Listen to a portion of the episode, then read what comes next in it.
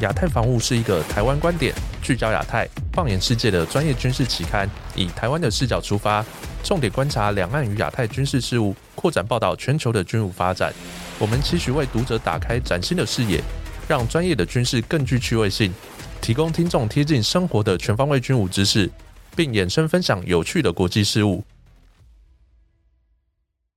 本集是我们亚太防务 Podcast EP 三七，我是允中。在我们这一集，我们同样邀请我们亚太防务总编辑郑继文老师担任主讲。总编辑你好，大家好，我是郑继文。另外，在本节鱼谈来宾跟上一集一样，我们是安排我们资深的军事观察家，那同时在过去在军备局有长期服务经验的刘先生。刘先生你好，大家好。老师，我们在前一集我们进行了我们国防自主发展的上集的一个讨论，那我们花了比较多的篇幅来。谈论到有关于海军的整个造舰的发展，哈，那我们在这一集，我们继续我们借重我们刘先生他的过去的实务经验，那我们继续来谈看看，就是有关于国防部在近期公布了我们国军的无人机计划，那其中不管是军用型或者是这个商规型，都有很多值得探讨的地方。特别我们知道，整个在从去年俄乌战争开打的时候，在初期我们可以看到媒体做了很多有关于整个无人机的。报道在他在战场上的实际的运用，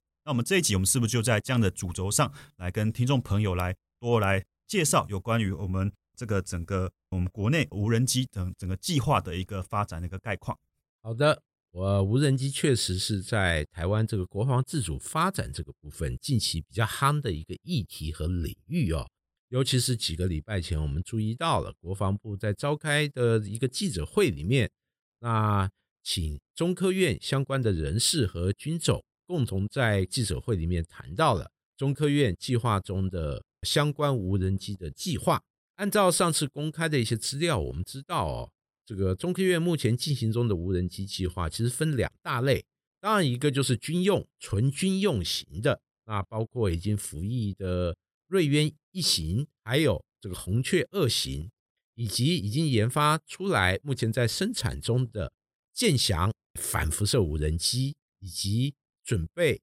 要进入服役的腾云二型这种大型的侦察这个无人机，以及这个未来也会陆续投入量产的这个瑞渊二型，林林总总这个军用中科院自己研发的好几款哦。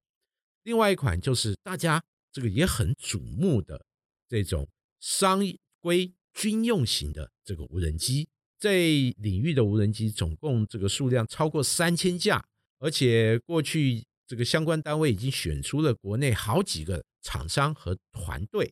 那共同这个研发和生产，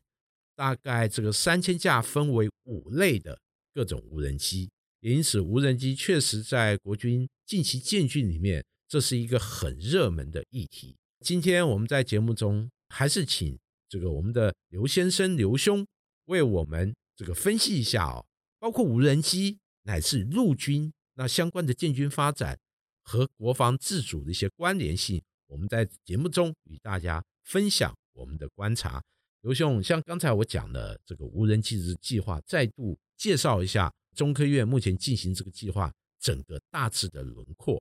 我想请刘兄能不能就您业界的一些经验，能为我们探讨一下，或者简单说明一下啊，您怎么？看目前进行中的无人机计划，我想这个无人机计划也是因为俄乌战争所衍出衍生出来的另外一个议题。那我们现在看到的是媒体上报道，俄罗斯用无人机去攻打苏联的很多重要设施，同样苏联也用无人机去攻击这个乌克兰的这个相关的设施，感觉上是很好用。可是我个人的看法，无人机不是重点，会飞是一件事情，制空能力是一件事，Halo 是一件事情，但最重要的是它的通信传输的问题。你不管是征收型的或是供给型的，那你都需要有网络来跟通讯来连接，给他指令。那这个部分要怎么做？这个我想，这个牵扯到我们的 NCC 这个这个法规，它是不是可以这么做？我不知道有没有客服，我真的不清楚。第一个，第二个会飞也不是问题，可是问题是民航局同意你可以飞吗？因为这牵扯我们的相关的法规，那这个法规好像没有修，所以你你无人机可以这样随便飞吗？好像是也有问题，怎么管它？第三个问题是。飞起来了。从俄乌战争的这个 lesson learn 告诉我们，我的了解，媒体报道的，那开打的第一天，所有乌克兰的所有地面装备，包括无人机，通通不能动，因为它的 GPS 全部被苏联干扰了。那同样的，请问一下，我们的无人机有考虑到这方面的问题吗？假设今天两岸开战，你认为中共不会干扰你吗？还是说它有时间性的干扰，其他时间让你飞？不可能的事情。那这个问题怎么解决？下一个问题，干扰完之后，因为曾经有一个长官问过我，无人机我怎么保证你飞出去你不会来打我？因为我用 cyber 把你入侵了之后，把你整个城市改了，飞出去你回来打我自己，你怎么保证你不会被入侵？这些问题目前看起来没有人在讨论这些事情，只是讨论说哦，我有三千架订单，我有多少订单？订单背后的问题，我认为这才是我们真正主管机关要深思的问题。这是我个人初步的看法。哦，这个听经刘兄这样提醒，就让我们想到这个后面技术层面，那确实还有很多待解决哦。尤其是我在注意到这个相关计划，中科院的缩铁哦，就是包括机体，包括它的这个无人机的动力系统。还有一些感测设备，那厂商会按这个制定的规格去进行相关的系统整合和相关的生产。那中科院好像是负责比较机敏的，像是通讯、加密，还有数据或影像的这种传输。所以刚才这个刘兄讲的是，哎，抗干扰还有通讯这个部分，理论上来讲是由中科院来负责。就他们分工来说。但是问题现在好像来了，就是中科院相关的能力是否能过关？特别相关的这些无人机，我们知道，像这个商规军用型无人机分五种嘛，这些这个原型机出来以后，必须要经过一些相关的测试，相关的性能满足需求，比如说滞空时间，它的整个影像或者数据的传输能力，还有。它飞行速度等等几个重要的指标过了以后，才开始量产。但是你相关的测试环境是否有加入像刚才讲的这种军用严苛环境的抗干扰能力，可能是大家很关心的一个议题哦。因为毕竟它没有经得起这个真刀实枪哎磨练的这种环境进行测试，那谁也说不准在战时的时候能不能派上用场。我认为刘兄确实是针对这个部分说到了一个重点，我们也期待中科院在执行相关的计划，在这个部分能够加强一下啊。当然，讲到无人机，我就是必须分享我自己这个经验。以往我们常常报道两岸之间一些军事相关的发展，其实，在无人机这个部分，我记得我在相关文章或报道里面强调，国军要重视，要大力在这个部分进行研究。那为什么这样的一个疾呼呢？主要是这个历来珠海航展，我几乎这个每两年都会去参观一下啊，亲眼见证和观察到啊，中国大陆在无人机这个发展确实确实非常非常的快速哦，而且在文章里面经常有强调哦，我们要关注它相关的发展，国军应该做好一些应应或者相应的研究。哎，不过很可惜的哦，就是类似的呼吁搞了快十年。好像一直没有一个很具体国军相关的一些对应的计划要实施或准备，特别比较让人气馁，就是过去来汉光演习有关无人机的相关反制或者如何运用无人机，那在相关的科目里面，至少公开的部分几乎都很少或者看不到，那反而是这个二零二二年围台军演，解放军出动了不少无人机。而且我们知道，二零二二年八月到现在，哇，这个无人机进入我们防空识别区执行相关的任务，已经变成家常便饭，已经变成常态。那我想刘兄能不能为我们分析一下，国军是不是对于接受无人机这样的一个使用的一个新的战争一个模式，或者这一类装备过去来啊，他的研究不够，然后造成这个原因又是什么？您觉得？在有限的时间内要赶快追赶，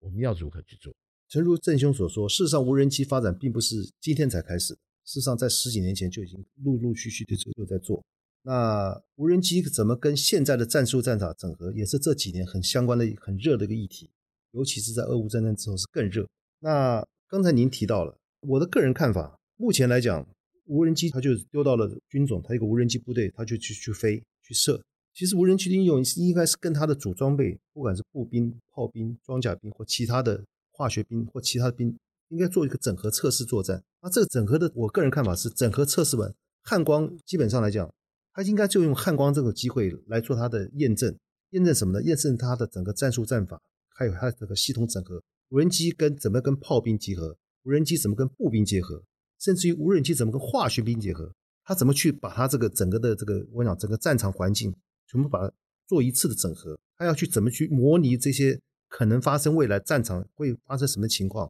过去来讲，比如我举例讲啊，化学兵，我们都靠人进去冲，那如果今天有无人机会有无人装备，这个时候呢，他怎么去把？他现在的这些的 scenario 跟怎么去运用这个无人装备或无人机或无人装备，先到第一现场去获得资讯回来之后，才做下一段的判断。这我不知道有没有，这是我们在过去我们叫做战术战法这个研发，他要去写一东西出来。军中最喜欢讲 SOP，这就是 SOP。同样的，炮兵有没有？步兵有没有？你的无人机现在更先进了，你的资讯回来怎么回来？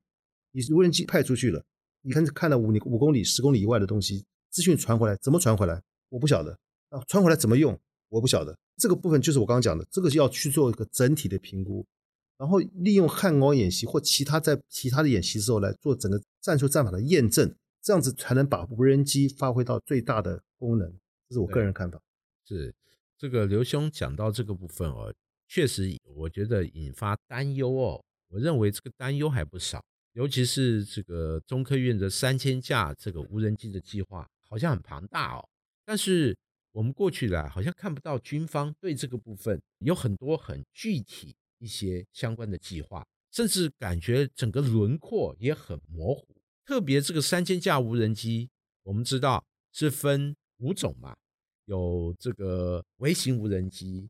有这个幕后无人机，有这种关通，还有关通里面又分地面用的，还有舰载用的，哎，等等。好几款，但未来这些生产出来，国军要怎么运用？我们好像没看到相关的编装大致的轮廓。因此哦，这个势必未来由国军相关的单位或军种兵种自己去研发。哇，这个其实是一个大工程哎，因为装备有了，其实装备获得不是那么难，但你如何组织成有效的力量，而且符合你自己的需求，我认为这个是重点。这个部分，我们期待国防部那给予大家相关的一些疑惑更多的解答。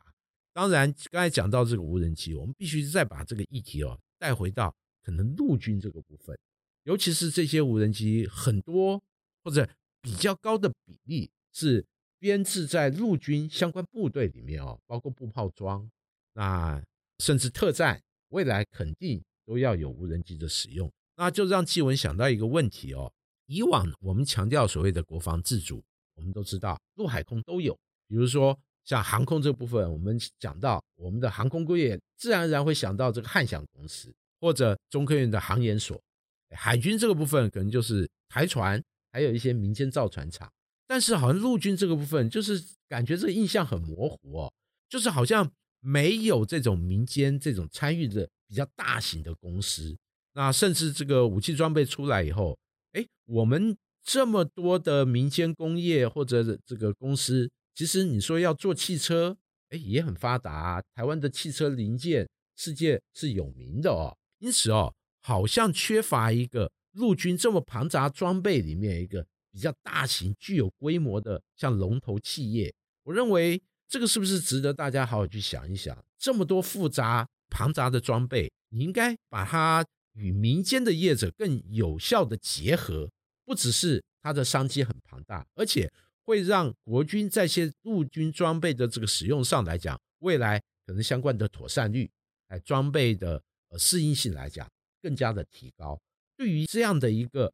祭文的一个疑惑，能不能请刘兄为我解答一下？哦，这不敢，我想。我们从股票上市，我们公司来看，我们很多像地保都是做什么灯啊，或者什么就汽车这些，就是全世界都是龙头地位。我们就有很大的供应链是在台湾，可是这些公司呢，对不起，跟军方无关。为什么呢？因为他不知道军方要做什么生意，不想跟军方做，因为军方也不会试给他。但是这个逻辑是基本上是不通的。按照现在这个蔡政府团队每次讲国家队，国家队，事实上这个国家队根本就没有成型过。我们只想到飞机哦。我们弄个 F 十六维修中心，国家队海军我们可以做一个国家队，陆军好像被忽然被放弃了。没有。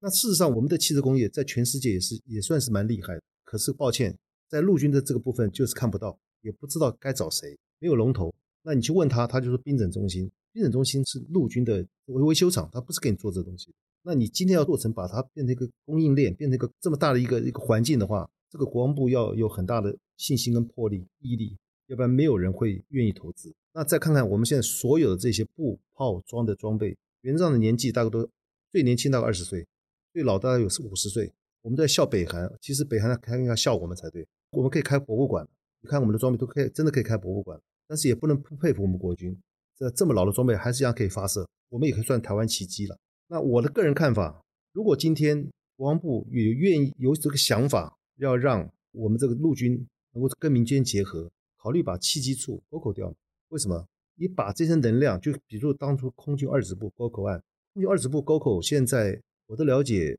空军的像这些一般的这个飞机，就是我讲的训练用的 AT 三呐，这些它都是沟口汉翔公司维修，我相信没有变差，战备没有变差，飞行员只要恢复维修就好了。同样的，如果今天你把这个厂级国军的这个陆军的厂级能量沟口掉，我相信有很多公司会运进来，那这些呢？它进来之后呢，它可以跟外商结合，跟国外的原厂来结合，帮你做国内的除了维修之外，另外有部分的很多零组件，因为这个刚刚讲了，这个装备都已经三四十年、四五十年，早就不生产了。这个时候呢，可以利用性能提升的方式，把解决它消失性伤员的问题，然后呢，对国军的装备那个性能也做大幅度的提升，而且呢，再更深一层的，我在性能提升的过程中，我可以学到一些技术。我可以帮我未来国军的装备做些更新。我想更新就是我可以做一些新装备出来。我们目前没有新装，没有国产的，除了我们的云豹车之外，那还是风风雨雨三十二十年云豹车搞弄个云豹出来，其他没有。对，我觉得确实很可惜哦。陆军你看，它单单车辆来讲就很庞大。哎，比如说我们大家熟悉的像悍马车，哎，轻型这个战术车，还有中型战术这种卡车。哎，其他什么各种履带车或者后勤车辆更不用说，而且我发现它的厂牌也很复杂，因此如何把这些统包成一个整体后勤，跟厂商进行合作，我认为其实如果说公开透明，制定一个很好的游戏规则，很多厂商都愿意配合啊，毕竟有庞大的商机，我想厂商的是嗅觉绝对是很灵敏，而且他会以更有效率的方式。来满足你国军的需要，在这个部分，确实，我认为陆军在庞大的体系这个部分，如何与民间进行有效的结合，比如说扶这个龙头企业进行包括维修或者一些研发，让我们这个陆军装备未来也跟能跟得上时代的潮流哦，这样才是这个国军之福。也谢谢这个刘兄今天在节目中为大家简单的说明一下，从无人机。带到我们陆军一些装备，它如何在国防自主这个部分能够迈出或者继续走更顺利的道路？谢谢。好的，我们本集节目就进行到这边。我们感谢我们亚太防务总编辑郑继文老师以及资深的军事观察家刘先生为我们带来如此精彩的分享。相信各位听众的收获一定非常的多，也欢迎听众朋友到我们的 Apple Podcast 给予我们五星好评。或是到我们的脸书来留言分享，期待下一集的节目与大家分享，拜拜，拜拜。